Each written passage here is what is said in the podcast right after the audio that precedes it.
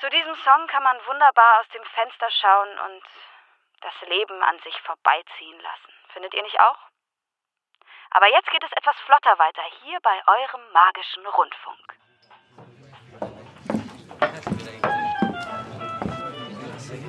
So, jetzt müsste es eigentlich wieder laufen. Ja, ja perfekt. Okay, hey, da bin ich wieder. Schön, dass ihr immer noch zuhört. Ich bin ja gerade dabei, mich mit Hagrid zu unterhalten und äh, da bin ich gerade auch wieder auf dem Weg hin. Und, Moment. Ja. Hey Hagrid! Oh, Mo, da bist du ja wieder. Ich hab dich schon fast ein bisschen vermisst. Ja, klar, das glaube ich dir. Äh, sag mal, Hagrid, willst du noch was trinken? Uh, nö, ich hab mir doch eben erst was geholt. Das reicht erstmal. Danke. Gut, ich habe nämlich auch noch. Setz dich wieder. Yep. Also, Prost, Hagrid. Prost.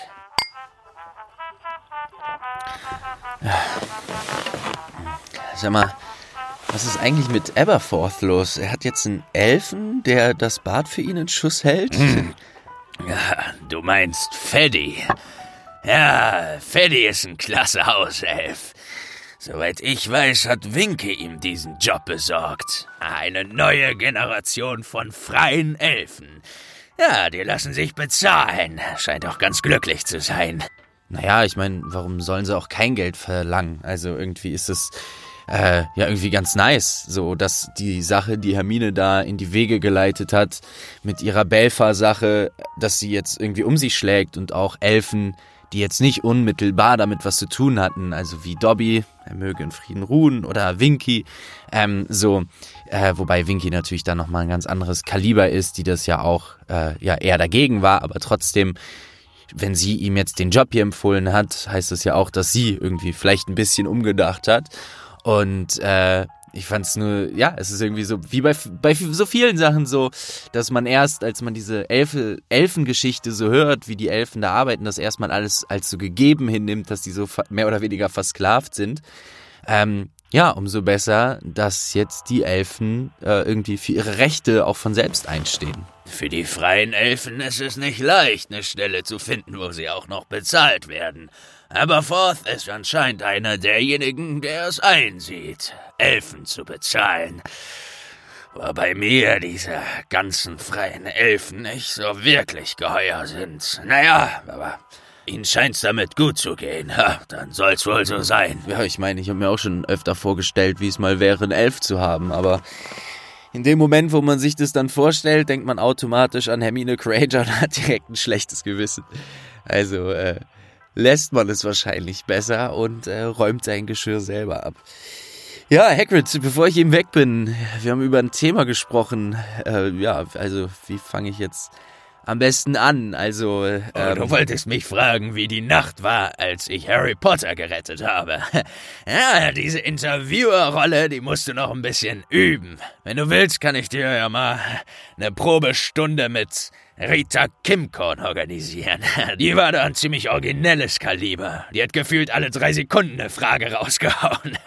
Nein, kleiner Scherz. Bin dankbar, dass das mit der vorbei ist.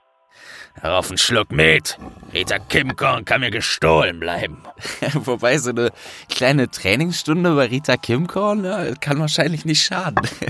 Nein, ey, lieber nicht. Also ich glaube, die würde ich nicht lange aushalten. Ähm, aber wäre bestimmt mal interessant, sie zu einem Interview einzuladen. das wäre bestimmt auch sehr lustig.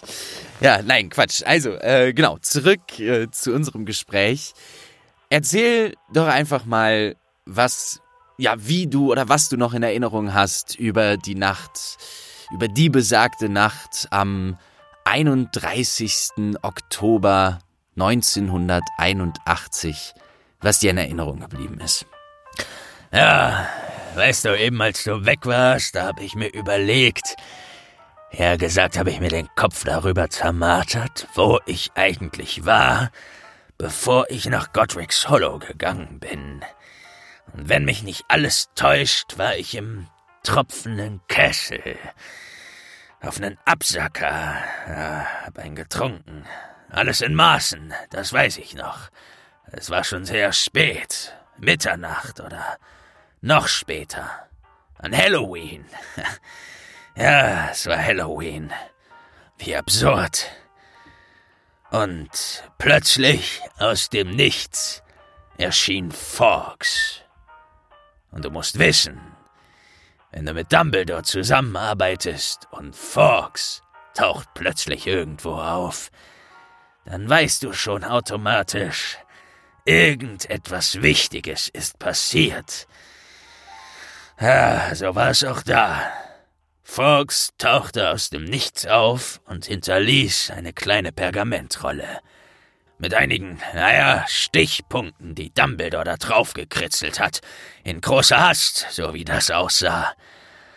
Aber allein die ersten zwei Zeilen ließ mir das Blut in den Adern gefrieren. Lily und James tot. Hol den Jungen in Godric's Hollow. Ja, zu den anderen Punkten kann ich vielleicht später mehr sagen. Aber ich wusste nicht, was war. Ich weiß noch, dass mir einen Moment komplett schwarz vor Augen war. Und im nächsten Moment dachte ich, Harry lebt und seine Eltern sind tot. Ah, wenn ich heute daran denke, es ist ja eine riesige Nebelwand, weißt du. So viele tolle Menschen in den vergangenen Jahren gestorben. So viel Trauer und so viel Tränen. Und mit Lily und James, naja, hat es mehr oder weniger begonnen. Als ich da im tropfenden Kessel stand und nicht wusste, wo vorne und hinten war. Als ich mich gesammelt hatte. Ich weiß nicht, wie ich das geschafft habe, aber ich glaube, es lag daran, dass ich es gar nicht glauben konnte in dem Moment. In meinem Leben bin ich noch nie so schnell an einem Ort aufgetaucht wie da. Als ich in Godric Solo bei dem Haus der Potters ankam. Ja, naja, wie, wie soll ich das erklären? Du kannst deinen Zauber besser oder schlechter beherrschen.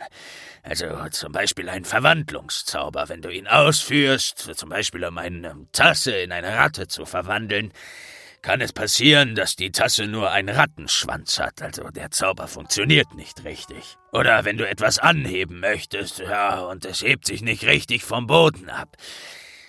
Ja, das sind Zauber, die man eben schlechter oder besser beherrscht. Bei Avada Kedavra ist das was anderes. Diesen Zauber kannst du nicht besser oder schlechter beherrschen. Sobald du ihn beherrschst, tötet er. Und da gibt's nichts dazwischen. Es gibt nicht ein bisschen Tod. Entweder du beherrschst den Zauber oder du beherrschst ihn nicht. Aber als ich vor dem Haus stand, habe ich gespürt, dass hier ein mächtiger Zauberer gewütet haben muss. Ja, wer auch immer da töten wollte, hat es mit einer solchen brachialen Gewalt getan. Das ganze Haus war in Schutt und Asche gelegt, es standen nur noch Ruinen da. Natürlich, zu dem Zeitpunkt wusste ich noch nicht genau, was passiert war. Ich wusste nicht einmal, dass Lily und James in diesem Haus noch gelebt haben. Es war ein geschickter Versuch von Dumbledore, Lily und James zu verstecken. In ihrem eigenen Haus. Ja, wer hätte das gedacht? Mit dem Fidelius-Zauber. Hat wohl gedacht, wenn er es so auffällig bei ihnen zu Hause macht, da kommt schon keiner drauf. Aber Sie wurden verraten, wie wir heute wissen. Und da kannst du natürlich nichts gegen tun. Verraten von einem ihrer besten Freunde. Ah, ich hätte ihm gern selbst den Hals umgedreht.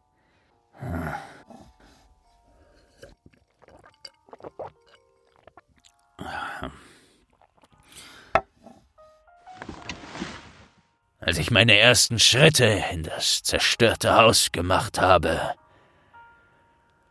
war das Erste, worauf mein Blick fiel, James, wie er da lag, ohne Zauberstab in den Händen.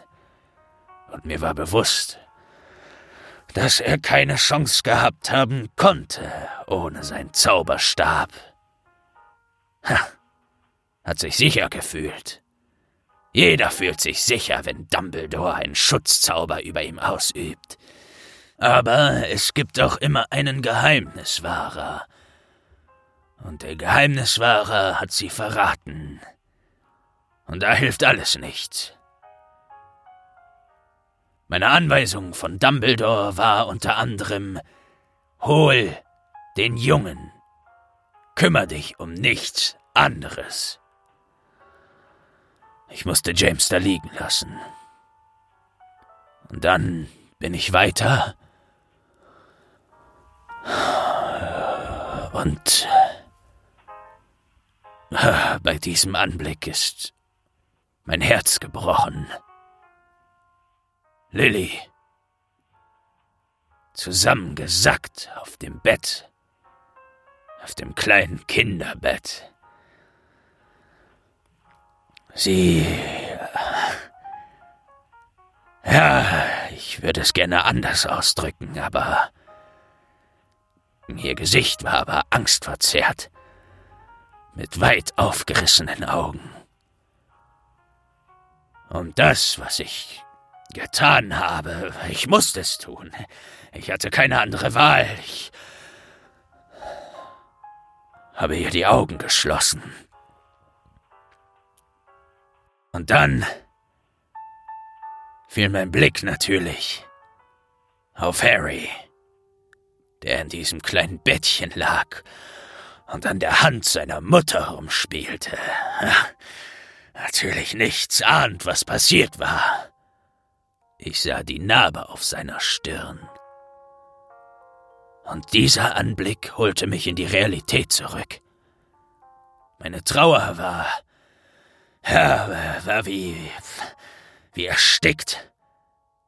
Angst war das nächste, was ich wahrnahm. In dem Moment war ich noch der Einzige, der da war. Ich bekam zwar mit, dass in den Nachbarnhäusern, wo auch einige Muggel wohnten, Lichter angegangen waren, aber sonst war bis jetzt niemand da. Aber ich wusste nicht, wer das hier alles angerichtet hatte. Also versuchte ich meine Sinne zu spitzen, ob hier irgendwo noch jemand lauerte. Und ich wunderte mich natürlich über diese Narbe und packte mir diesen Jungen, ich weiß nicht, nicht schwerer als ein gut gereifter Kürbis schwer, hebte ich ihn hoch und sah ihn mir an. Aber er schien, er schien lebendig und keine Schmerzen zu haben. Er sah mich mit offenen, fragenden Augen an. Und dann hörte ich plötzlich etwas. Wenn ich mich richtig erinnere, packte ich den Jungen und versteckte mich hinter einer Mauer. Und sah, wie Sirius Black durch die Tür, eher gesagt den Türbogen, schritt, mit gezücktem Zauberstab. Und er sah James da liegen, und ich gab mich ihm zu erkennen. Aber sein Gesicht war ausdruckslos. Ja, ich ging zu ihm hin und ich weiß nicht mehr, was ich gesagt habe. Er fragte nur, ob's dem Jungen gut geht. Geht's dem Jungen gut? Und ich sagte ja. Und er wollte mir den Jungen wegnehmen und sagen, ich nehme ihn, Hagrid, er muss in Sicherheit. Und ich musste ihn fast anbrüllen und ihm sagen, nein, ich habe meine Befehle von Dumbledore. Ich soll ihn behalten. Und plötzlich wurde er ganz ruhig und sah mich an. Er sah sich um, blickte auf James und blickte auf Lily. Jetzt weiß ich natürlich warum, aber er fing leise an zu lachen. Damals war es ein Lachen für mich. Aber seine Augen, sie waren schmerzverzerrt. Ja, kein Wunder. Zwei Tage später ist Sirius Black nach Azkaban geliefert worden, weil er Peter Pettigrew verfolgt und gestellt hatte. Sie haben alle gedacht, er hätte Peter umgebracht, aber nein, Peter ist entkommen und Sirius Black wurde verhaftet. Aber das ist eine andere Geschichte. Ja. Armer Sirius. Er wäre der richtige Geheimniswahrer gewesen. Auch wenn er es nicht wollte. Er hätte bis in den Tod kein Wort verraten, da bin ich mir sicher. Ja, als ich die Geschichte gehört habe, vor allem auch die ganze Sache mit Peter Pettigrew und dem Verrat, habe ich mich im Nachhinein auch gefragt, ob das nicht die bessere, naja, Idee gewesen wäre. Du hast auf jeden Fall Sirius getroffen und dann hast du praktisch Harry zu Dumbledore gebracht, richtig? Ah, nein, warte, warte, so schnell geht's hier nicht. Black hat mir sein Motorrad angeboten. Und ja, um ehrlich zu sein, war ich schon ein bisschen länger scharf auf dieses Ding. Echt ein scharfes Gefährt. Er hat's mir angeboten. Und ich bin sofort drauf und los. Zur Hütte am Meer, wie Dumbledore es mir befohlen hatte. Äh, warte mal. Zur Hütte im Meer? Ja, da bin ich mit Harry hin. Aber welche Hütte? Am Meer? Naja, die Hütte am Meer eben. Aber wa warte mal, warte mal. Du meinst aber nicht die Hütte, wo ähm, Onkel Vern und Tante Petunia mit Harry hin sind, um ihn vor den Briefen zu schützen. Genau. Also die Hütte, wo du ihn später praktisch befreit hast von den Dursleys. Ah, doch, genau diese Hütte. Hä? Aber, Moment mal, wie kann das sein, dass Dursley und Dumbledore die gleiche Hütte... Mo. Ja, ich sag doch, die Muggel. Anscheinend wurde da nicht richtig recherchiert. Glaubst du im Ernst, Dumbledore hätte diesen Riesenstümper namens Vernon Dursley mit Harry irgendwo hingelassen?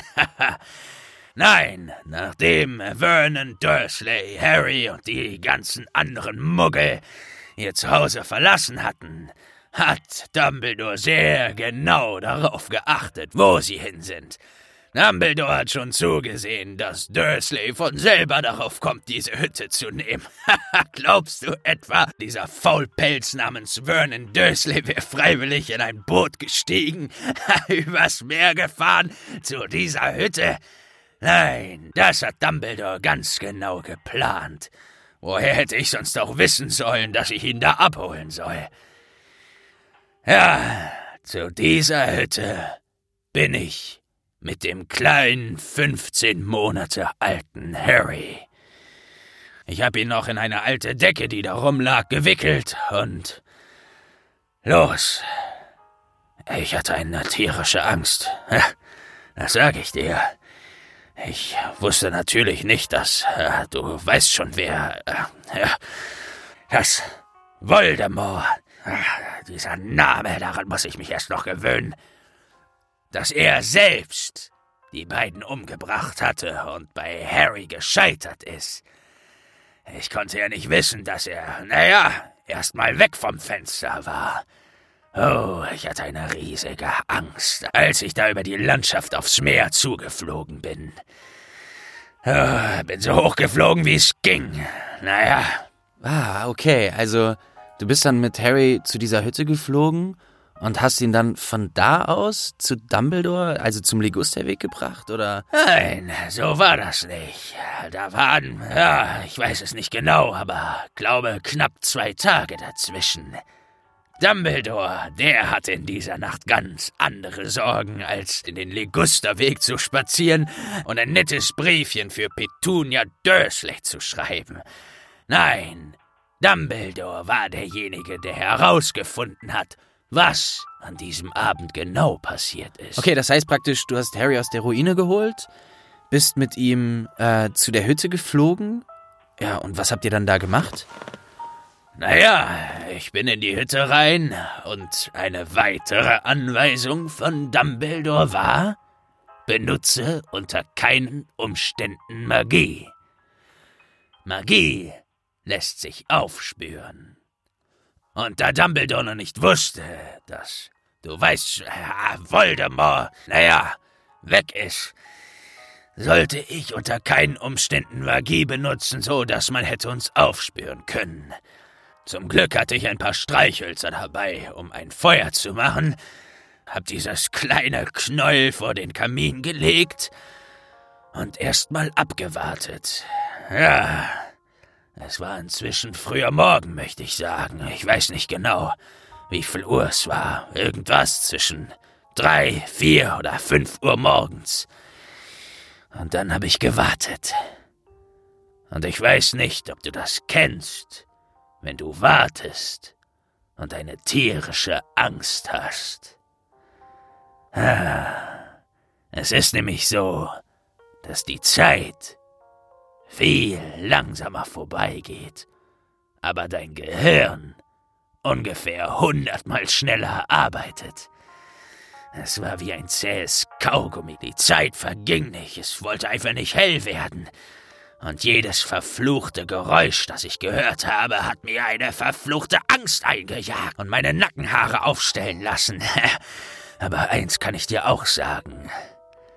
Ganz egal, wer durch die Tür gekommen wäre, um Harry zu holen, ob Voldemort oder irgendein anderer Todesser.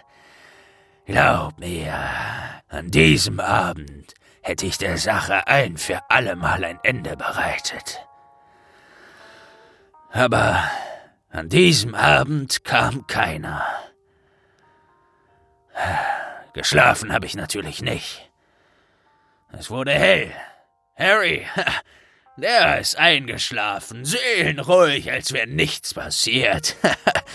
Hat sich da richtig wohlgefühlt vor dem Feuer und ein kleines Nickerchen gehalten. Ja, und dann wurde es morgen. Ha! Und ich in einer Hütte mit einem 15 Monate alten Baby. Kannst du dir das vorstellen? Naja, für mich siehst du schon aus wie der geborene Babysitter, um ehrlich zu sein. Naja, du kannst dir bestimmt vorstellen, was die größte Sorge eines 15 Monate alten Babys ist. Na, kommst du drauf? Vielleicht was essen oder trinken? Genau. Aber um die kulinarische Versorgung von unserem werten Harry Potter habe ich mir natürlich keine Gedanken gemacht. Ah, also, was tun? Ja, und was hast du gemacht? Naja, ich habe ja einige Erfahrung damit, Drachen großzuziehen. Hab mir da einiges angelesen. Also hab ich ein paar Ratten gefangen, sie zusammengestampft. Ah, was? Natürlich nicht. Kleiner Scherz. Ah, das war eine ziemlich verzwickte Situation. Wenn du an alles denkst, dass der kleine Junge überlebt, aber du nicht damit rechnest, dass er dir ja auch verhungern könnte, dann wären wir einige Probleme von jetzt auf gleich los gewesen. Naja, dann wäre wahrscheinlich Voldemort gerade Zaubereiminister. Nein, nein, es war schon alles gut, wie es war. Ja, aber wenn du nichts zu essen dabei hattest, wie hast du das gemacht? Ja, wie schon gesagt, es, es war früh morgens, die Sonne war schon aufgegangen. Das heißt, mein Motorrad konnte ich nicht benutzen, ich durfte keine Magie benutzen, und ich hatte eine Heidenangst, dass uns irgendjemand auflauert oder vielleicht sogar verfolgt. Also habe ich erstmal, ja, um die Hütte herum geguckt, ob ich irgendwelche Spuren oder irgendetwas sehe, ob jemand da gewesen war, weil es war ein Heidenkrach auf dieser kleinen Insel, wo diese Hütte stand, weil natürlich ständig die Wellen gegen die Brandung geschlagen sind und man eigentlich nichts gehört hat. Und dann bin ich runter und hab ein kleines Boot gefunden. Mir blieb nichts anderes übrig. Mit Motorrad konnte ich nicht, zu laut, Magie ging nicht, war verboten, also bin ich gepaddelt. Und ja, wenn du dir vorstellst, ein drei Meter Riese paddelt übers Meer. Ich weiß nicht, wie viel Glück ich gehabt habe, aber es muss eine Menge gewesen sein. Denn wir wurden nicht gesehen bei unserer kleinen Überfahrt.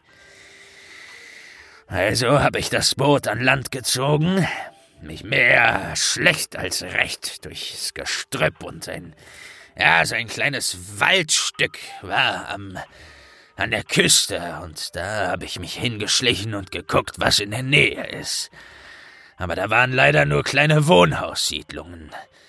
Also bin ich parallel in einem Wald, parallel zur, naja, zur Straße praktisch, ja, ein Stück gelaufen, um zu gucken, ob ich irgendwo was sehe. Und so, wie das Glück uns gestimmt war, war da so ein kleiner Bauernstand, wo die Bauern ihr Gemüse verkauft haben. Und da habe ich gewartet. Und ja, die haben ja fleißig ihr Gemüse, Zwiebeln, Äpfel, Möhren, Kartoffeln und was weiß ich noch alles verkauft.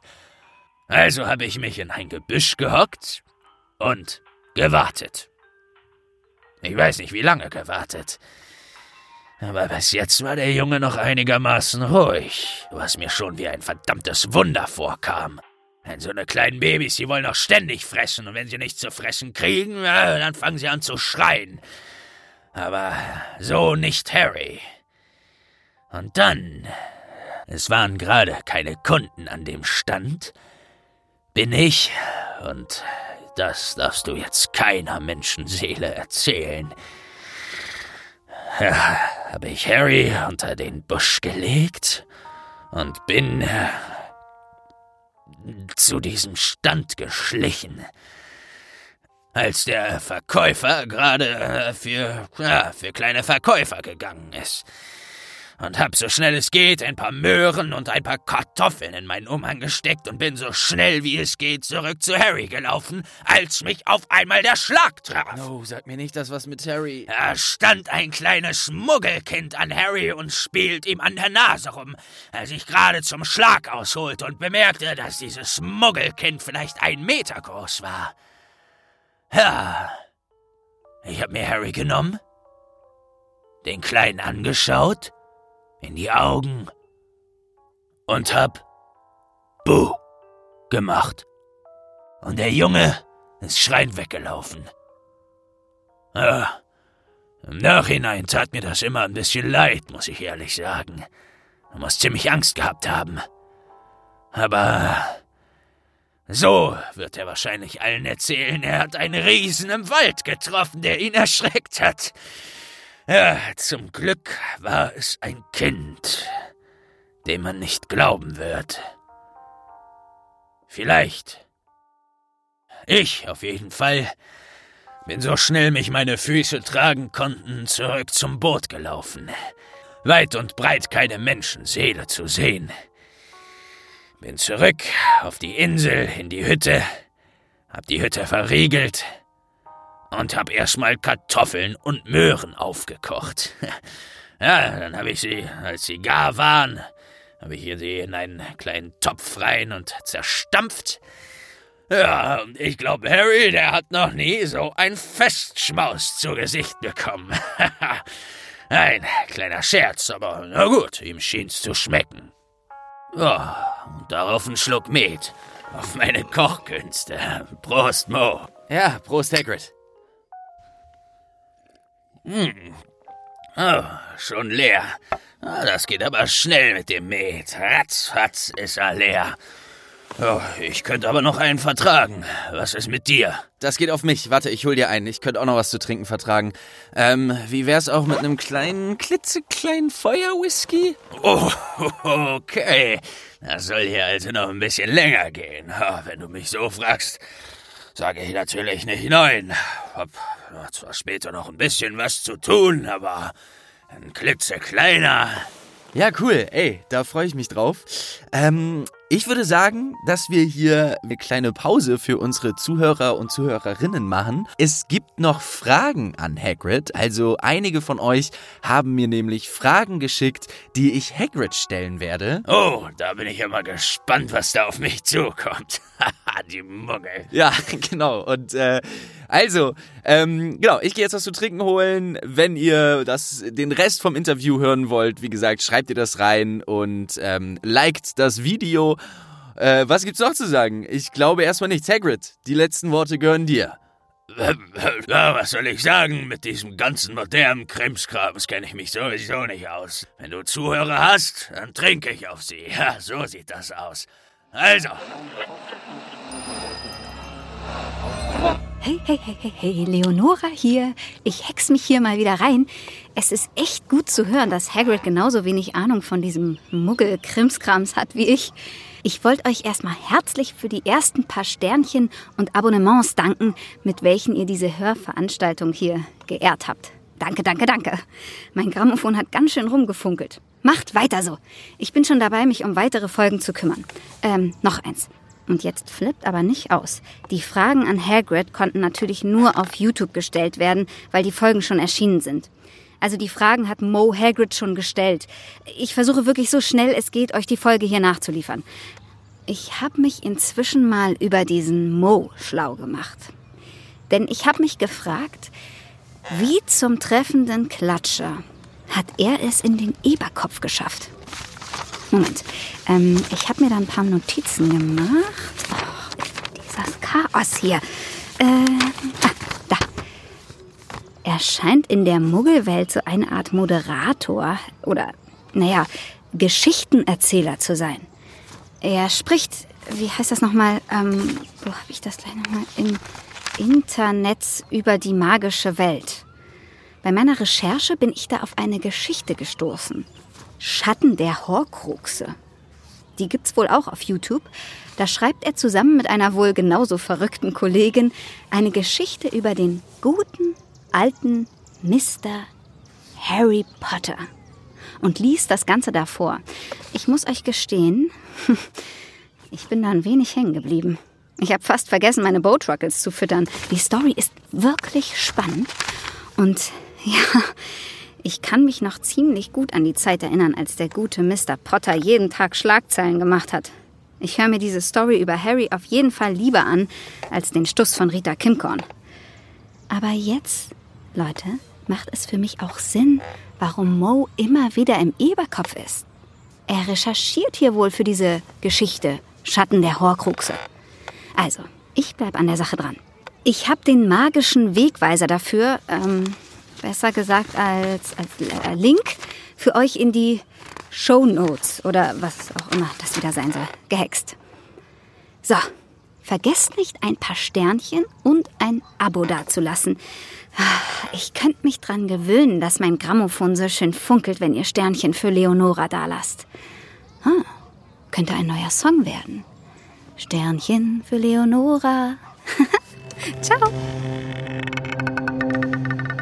Mo Entertainment. Lass uns was hören.